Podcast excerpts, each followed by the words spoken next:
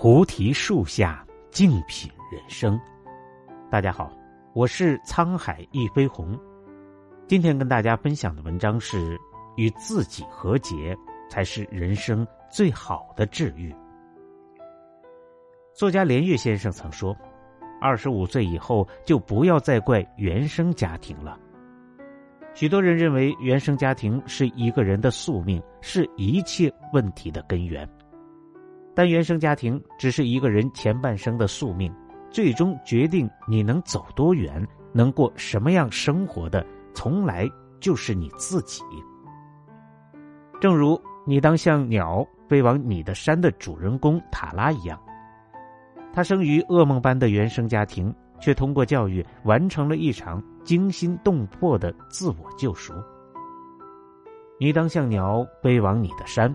出自《圣经诗篇》，原句是 “Flee as a bird to your mountain”。这句话有两种阐释，一种是逃离，一种是寻找。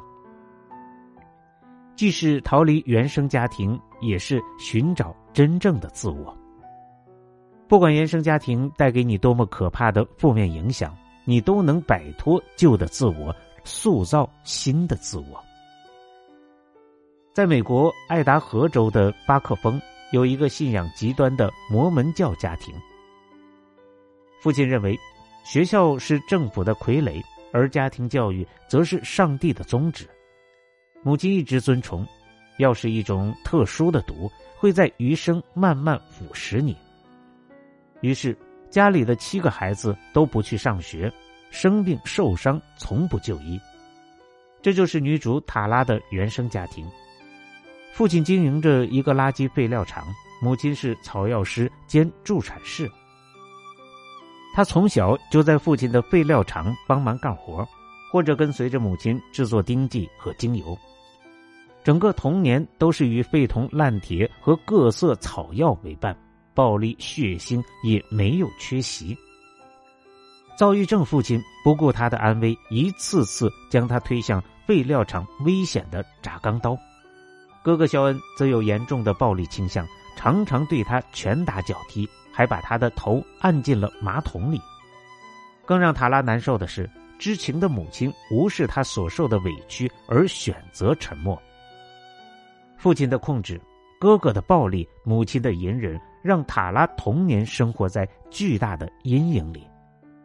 幼儿园、小学、中学、大学，这是我们大多数人遵循的成长轨迹。但对塔拉来说是无法想象的另一个世界。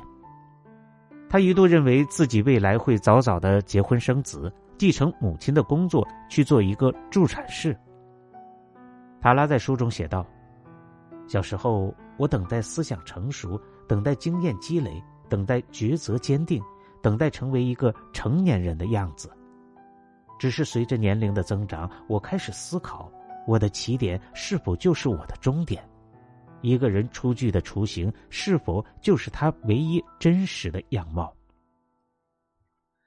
随着他步入了青春期，属于自己内心的声音渐渐苏醒，而哥哥泰勒是照进塔拉生命里的一束光。泰勒通过自学考上了大学，凭借一己之力撬开了后壁，让光透进黑暗之地，指引着他走向教育之路。你想过离开吗？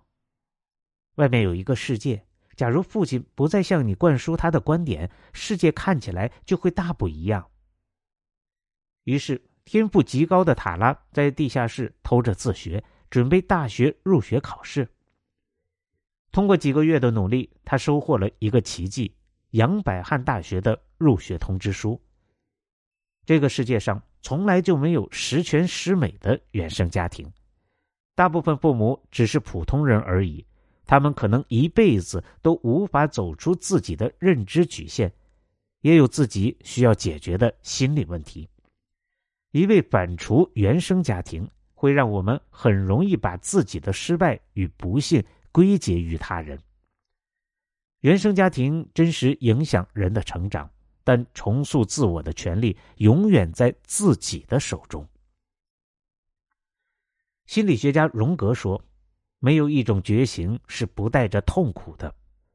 每个家庭都会给孩子两个礼物，第一个是常识，就是我们对这个世界最基本的认识；第二个是亲情，是我们和这个世界联系起来的最基本的纽带。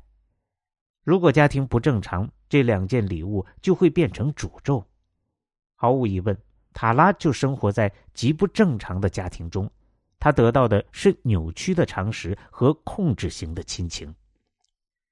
当我们以为塔拉终于离开原生家庭，可以开始全新的生活，实际上，大学最初带给他的只是颠簸和痛苦。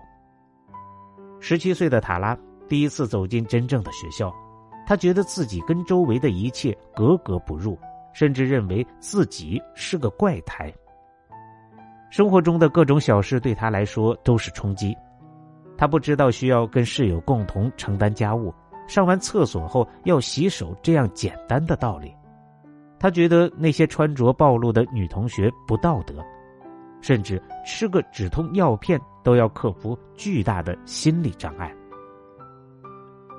但是，塔拉慢慢的发现，那些穿短裤的女孩子明明善良可爱，止痛药也确实缓解了她的牙疼。无可辩驳的事实让他明白。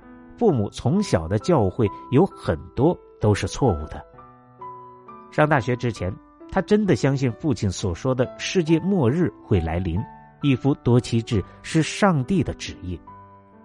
但在接受教育的过程中，塔拉逐渐意识到原生家庭的荒谬与野蛮。塔拉就像一个失去平衡的人，是非、善恶、美丑这些基本的价值判断全乱了。无知令他渴望学习，贫穷让他加倍努力。他大学毕业后拿到了比尔盖茨设立的全额奖学金，而后又赴哈佛大学访学，最终成为剑桥大学的历史学博士。塔拉在书中说：“我这一生，这些直觉一直在教导我一个道理：只有依靠自己，胜算才更大。”有些人始终沉溺于不健康的原生家庭中，哪怕一生痛苦；而有些人会从痛苦中觉醒，以最大的勇气去认知和重新定义自我。每个人无论何时都有自由选择的权利。西方哲学的斯多葛学派主张，学会区分身边可控与不可控的事情，忽视那些不可控的。在可控的部分实行操作。过往原生家庭对你的影响就是属于不可控的，往事不可追。但你如何来解读这个影响并实施行动？这其中有很大的操作空间。决定你是谁的最强大因素来自你的内心。哈佛大学、剑桥大学哲学硕士、历史博士。求学之路遇见光明，塔拉一步一步重塑自己的人生，然而代价是被视为家庭的背叛者，与父母决裂。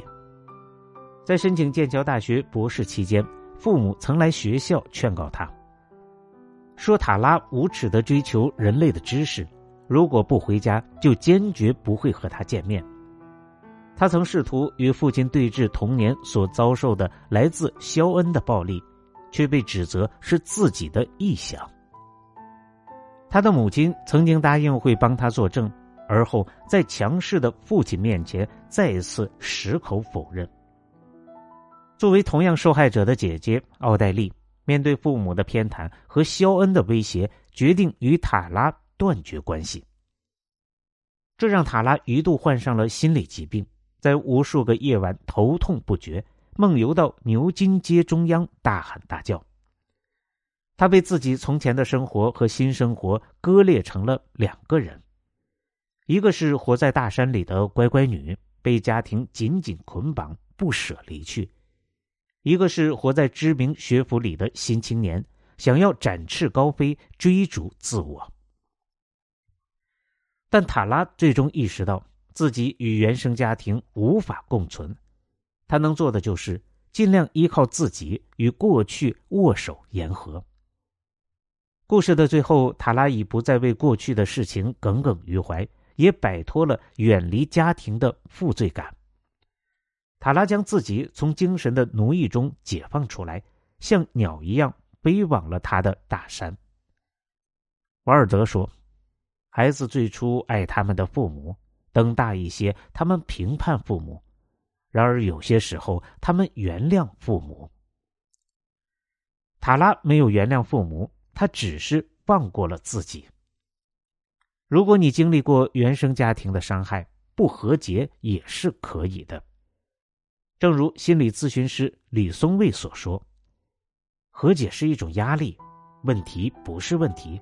我们对问题的不接纳、对抗或者执着于解决问题，才构成了真正的问题。我们要允许伤害的存在。”同时，也允许自己拥有选择的自由，接纳原生家庭中已经发生的痛苦，这是我们人生中的一部分。与自我和解，才是人生最大的治愈。塔拉在与奥普拉的访谈中说：“你可以爱一个人，但仍然选择和他说再见。”你可以每天都想念一个人，却仍然庆幸他已不在你的生命中。这是他对自己原生家庭最好的注解。真正的逃离未必是逃离原生家庭，而是被错误影响的旧我。我们都曾是孩童，通过父母的双眼去观察这个世界；我们也都会成长，去用自己的双眼观察万事万物。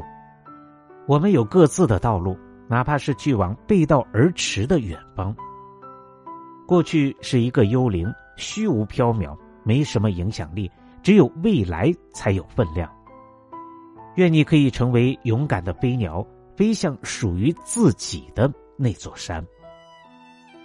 感谢您的收听，本节目由喜马拉雅独家播出。